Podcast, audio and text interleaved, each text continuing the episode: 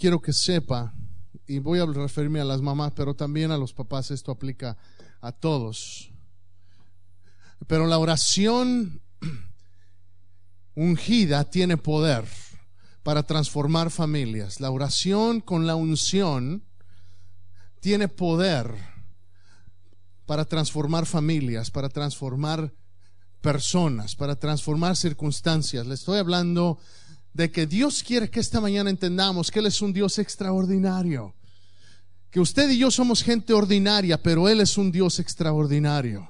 Y por lo tanto somos llamados a hacer cosas extraordinarias. ¿Por qué? Porque tengo un Dios extraordinario. Porque no debo de hacer las cosas basándome en mis propias fuerzas, sino basándome en el poder de la fuerza de aquel que me salvó, de aquel que me llamó como su hijo. Y por lo tanto, mis oraciones tienen poder. Mis oraciones, cuando están ungidas por el poder del Espíritu Santo, tienen poder. Déjeme decirle una cosa, la palabra unción en el griego es crisma y significa marcar. Significa, cuando, cuando en el original se usaba la palabra unción, se usaba para para, para, describir una actitud de derramar ese aceite para impartir para traer sanidad, para traer fuerza, para traer majestad, con el aceite se marcaba, se ungía a la persona. La unción significa marcar, significa pintar, en, en, algunas traducciones significa pintar. Quiero darle una analogía esta mañana. No sé si algunos saben del ejército, de un arma especial que son las, le llaman las smart, smart bombs, las bombas inteligentes. Y lo que son estas bombas son, son, son, son tienen computadoras dentro de estas bombas que siguen una marca. Las, las fuerzas especiales cuestan mucho dinero, por cierto. Tiene, cuestan muchísimo dinero. Y lo que hacen las fuerzas especiales es se, se infiltran en el, en el lugar, en, el, en la zona donde ellos quieran que, que esa arma llegue. Y una vez, y una vez que ellos se encuentran en el lugar correcto, usan el término, eh, they paint the target. Ellos pintan el objetivo. Ellos ponen el objetivo lo marcan con un láser y una vez que está marcado, una vez que está sellado, el objetivo de esa pared, de esa bomba. Entonces ellos se comunican con la base y le dicen, ya está marcado el objetivo, ya pueden mandar el misil. Y ya no importa que no haya nadie ahí presente para estar guiando el misil. El misil ya va directamente al lugar donde fue marcado el objetivo. Y no importa qué obstáculos, no importa que esté nublado, no importa que haya edificios alrededor, cuando se reconoce esa marca, ahí llega el objetivo, ahí llega el misil y destruye todo lo que está ahí a su alrededor. Déjeme decirle, ese es el mismo poder que tienen las madres y que tienen aquellos que oran con la unción del Espíritu Santo. Son aquellos que cuando yo estoy orando por mi hijo, lo estoy marcando y estoy declarando, Señor, tu unción viene sobre mi hijo y no importa lo que esté pasando a su alrededor, pero yo sé que esa unción va a llegar, no importa otros obstáculos que haya, así como esa bomba inteligente tiene que seguir el, el objetivo, así la oración de poder llega y ministra cuando oramos bajo la unción del Espíritu Santo. Hay poder en la oración, hermanos. Hay poder en la oración. El poder de, de, orar y que me hace y que me hace orar por mis hijos y que yo sé que ellos van a ser guardados. Para aquellos que quizás sus hijos estén ya mayores tu hijo está guardado, está rescatado y no importa que ya sea un grandulón, las madres siguen orando y hay poder por sus hijos y, hay poder en esa oración de intercesión. Hay poder. Quiero hablarle del poder extraordinario de una mujer esta mañana. Ahí en Éxodo capítulo 2. Le hablo de Jocabed, la madre de Moisés. Éxodo capítulo 2. Y le voy a leer esta historia los primeros versículos del capítulo 2, dice, un varón de la familia de Leví fue y tomó por mujer a una hija de Leví, la que concibió y dio a luz un hijo. Y viéndole que era hermoso, le tuvo escondido tres meses. Pero no pudiendo ocultarle más tiempo, tomó una arquilla de juncos y la calafateó con asfalto y brea y colocó en ella al niño y lo puso en un carrizal a la orilla del río. Y una hermana suya se puso a lo lejos para ver lo que acontecería.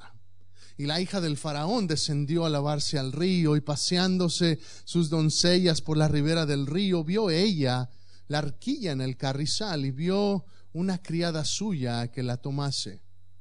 Y cuando la abrió, vio al niño, y aquí que el niño lloraba. Y teniendo compasión de él, dijo, de los niños de los hebreos es este. Entonces su hermana dijo a la hija de Faraón, ¿iré a llamarte una nodriza de las hebreas para que te críe este niño? Y la hija de Faraón respondió, ve.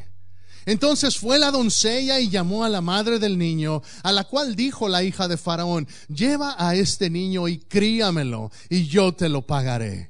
Y la mujer tomó al niño y lo crió. Y cuando el niño creció, ella lo trajo a la hija de Faraón, la cual lo prohijó y le puso por nombre Moisés, diciendo, porque de estas aguas lo saqué.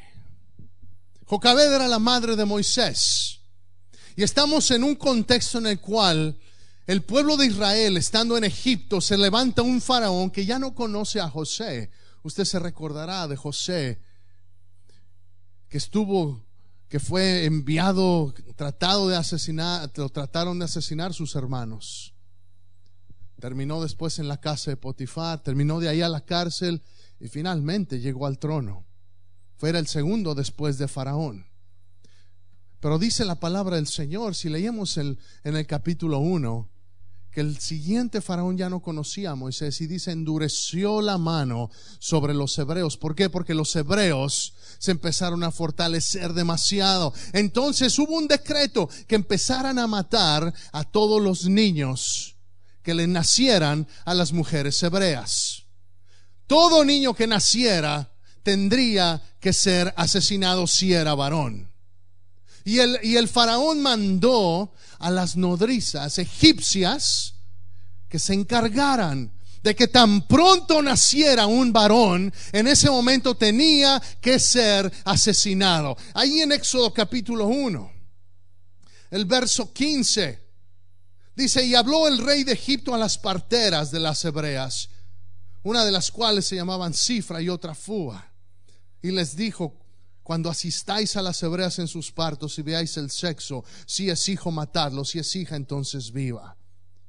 Pero las parteras temieron a Dios y no hicieron como les mandó el rey de Egipto. Pero las parteras temieron a Dios. Hay que tener temor de Dios, hermano. En medio de un mundo oscuro, en medio de situaciones en las cuales el enemigo nos tienta a caer en hacer lo incorrecto.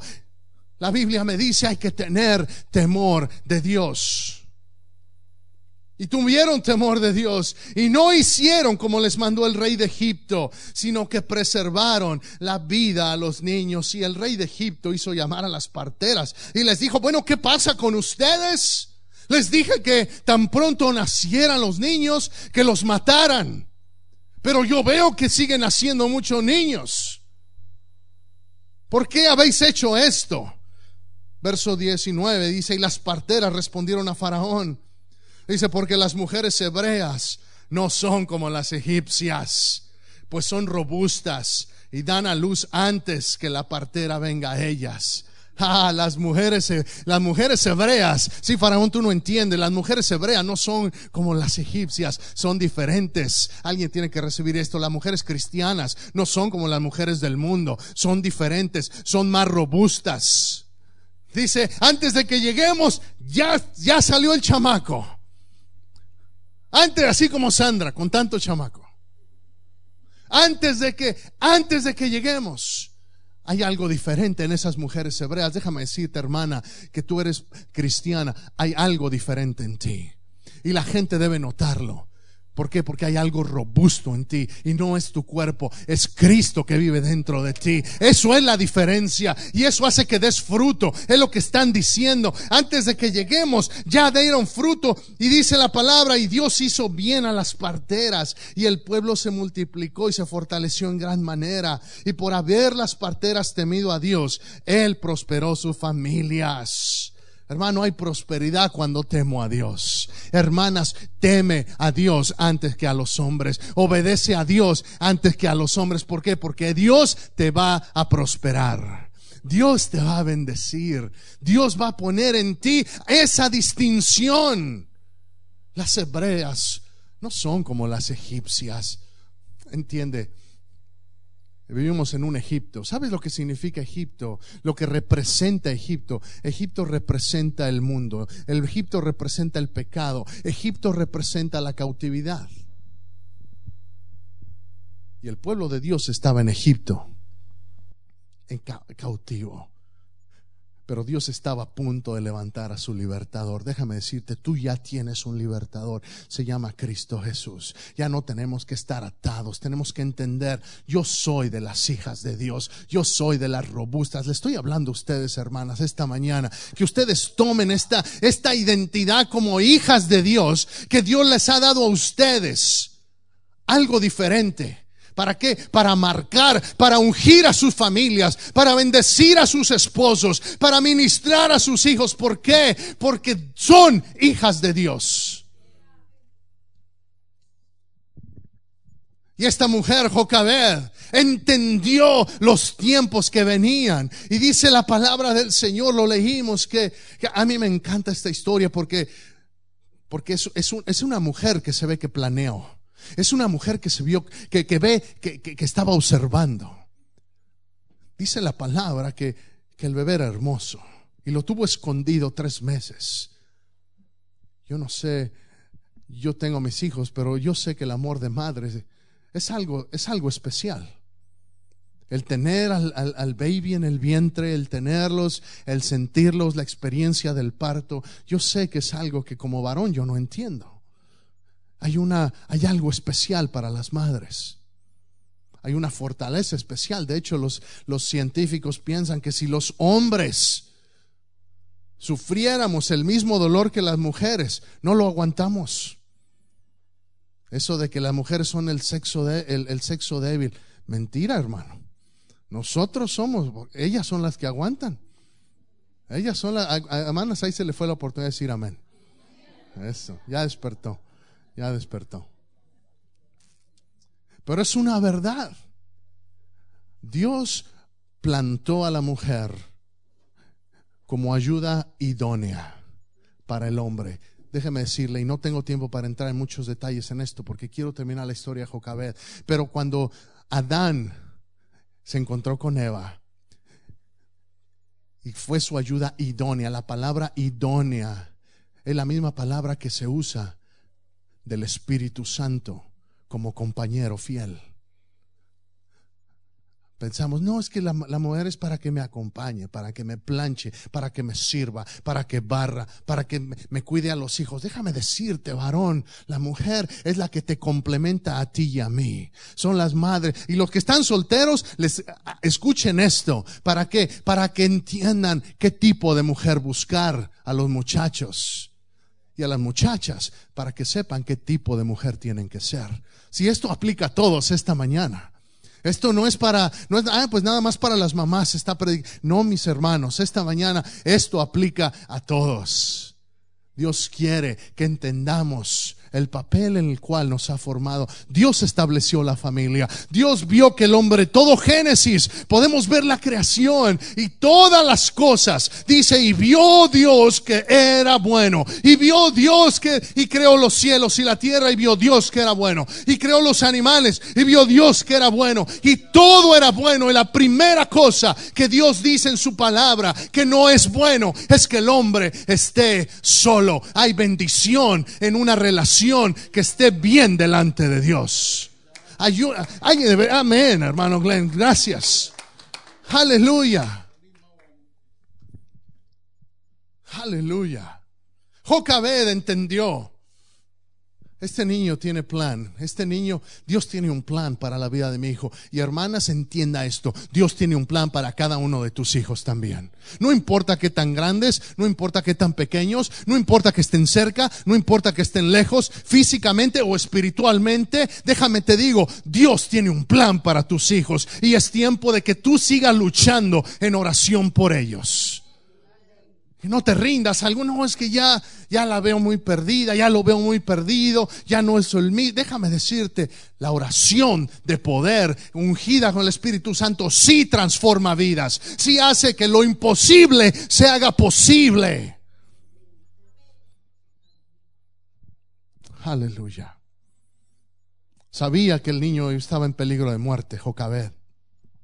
Y lo que hace entonces dice que lo tomó una arquilla de juncos y la calafateó con asfalto y brea. Lo interesante al estar yo estudiando esto, me di cuenta que al calafatearla, al untarle esa brea, al untarle, eh, eh, al prepararla para que no se hundiera, para que al ponerla en el río no se metiera el agua, no solamente la estaba, la estaba protegiendo para que no se metiera el agua, sino que permeaba de un aroma que ocultaba, que ocultaba el olor de carne humana.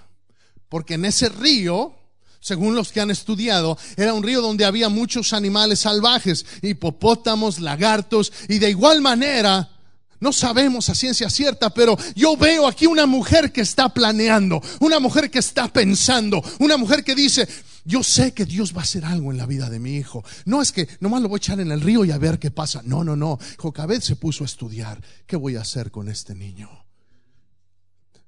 Tres meses que lo tuvo ahí en casa y yo me imagino, estuvo pensando, va a llegar un momento en que voy a tener que hacer algo, no lo voy a poder mantener aquí oculto. ¿Qué voy a hacer?